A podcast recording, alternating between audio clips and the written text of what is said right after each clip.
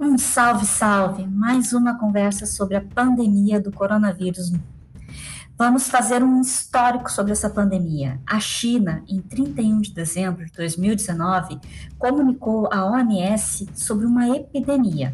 Uma semana depois, eles identificaram que era um coronavírus. A OMS declarou então no dia 11 de março a pandemia de Covid-19, doença causada pelo novo coronavírus. Aquele anúncio correspondia ao momento em que a doença já se encontrava espalhada em vários continentes e com transmissão sustentada ou comunitária entre as pessoas. Na ocasião, o vírus já tinha disseminação em mais de 100 países em todos os continentes.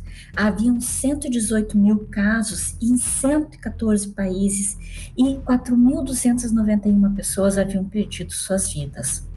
As grandes metrópoles, por concentrarem fluxos de transporte e recursos, por exemplo, como é o caso de São Paulo, Nova York e Barcelona, configuram-se como portas de entrada do vírus.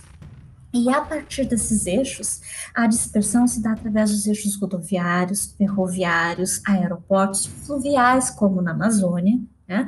acompanhando também o deslocamento das pessoas e dessas grandes metrópoles atingindo então as cidades médias e as cidades pequenas.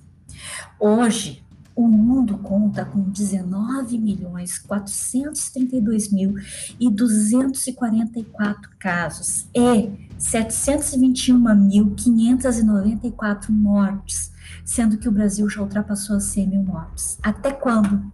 Vamos negligenciar essa pandemia. É hora de mudar essa história. Um salve, salve e até a próxima.